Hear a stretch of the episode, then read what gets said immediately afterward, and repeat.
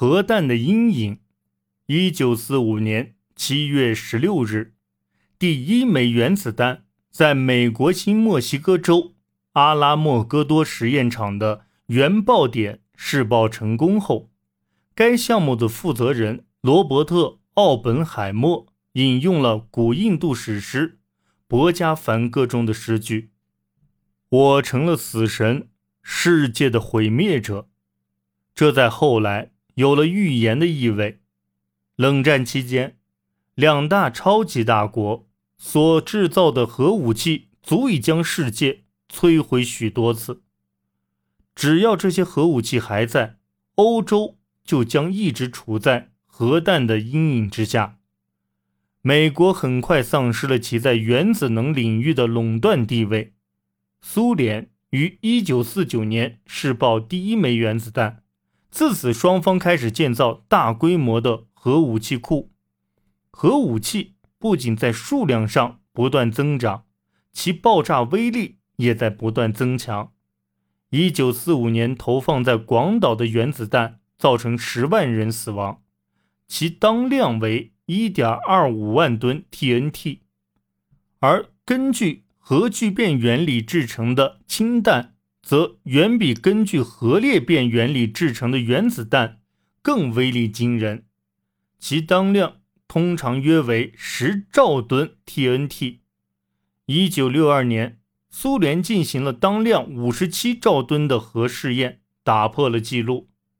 小型核弹是为战场作战之用而设计的，大型核弹则旨在用于摧毁整座城市。西方惧怕苏联在军队、坦克等常规军备上的优势。美国制造核武器的初衷是形成威慑，即使红军只用了常规方式进攻，美国也将立即使用核武器回击。而核战争的战场将是欧洲。核竞赛在二十世纪五十年代达到新高度。苏联发射了联盟号，其背后的导弹技术使美国陷入恐慌，因而肯尼迪誓要缩减两国的导弹差距。他承诺要在六十年代结束前将人类送上月球，以此显示美国在导弹方面的优势。美苏两国使用的都是二战时德国研发的导弹技术。到二十世纪六十年代末，美苏双方都制造储备了数量惊人的洲际弹道导弹，以确保能够摧毁对方的城市。这样一来，核战争从理论上看就不可能发生了，因为只要使用核武器，就会导致相互确保摧毁。这一概念的英文缩写更为人所熟悉。它正好是 MAD，然而核武器库的数量仍然在上升，双方都害怕对方有足够多的核武器来发起第一次打击，出其不意的全力打击，一举摧毁对方的核武器库和反击的希望。尽管存在相互确保摧毁的战略，核战争仍然有可能爆发。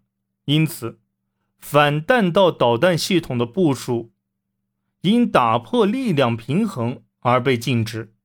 一些战略家认为，如果采取灵活反应战略，即根据所受攻击逐渐升级反击力度，就有可能爆发有限核战争。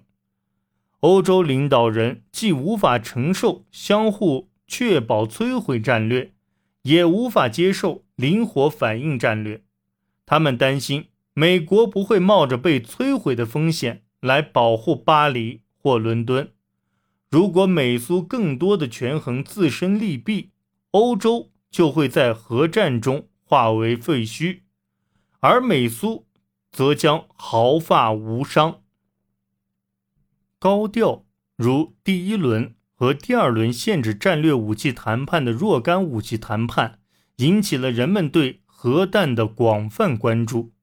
书刊杂志介绍了核爆炸的后果，从最初刺眼的闪光到辐射中毒和核冬天都有详尽的描述，令人毛骨悚然。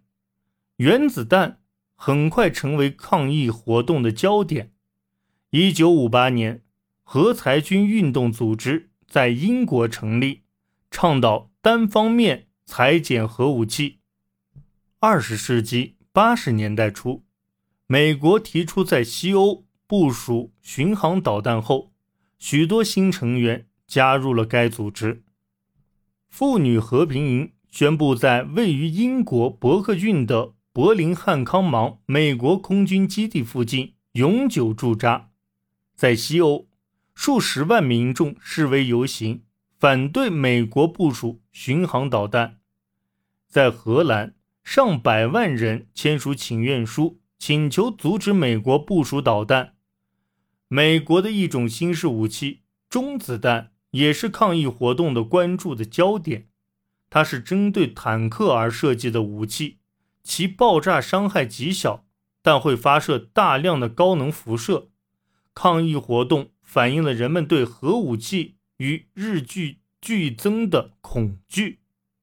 这些大规模抗议活动给西欧各国政府施加了巨大压力。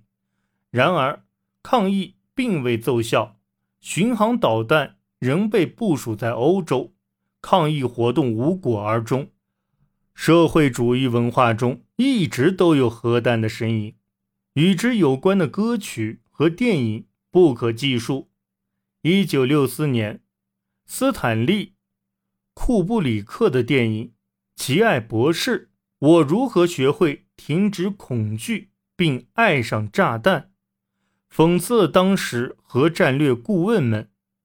另一些电影和书籍则没有这么乐观，如内维尔·舒特的小说《在海滩上》，就详尽描述了核战后。放射性沉降物扩散的景象。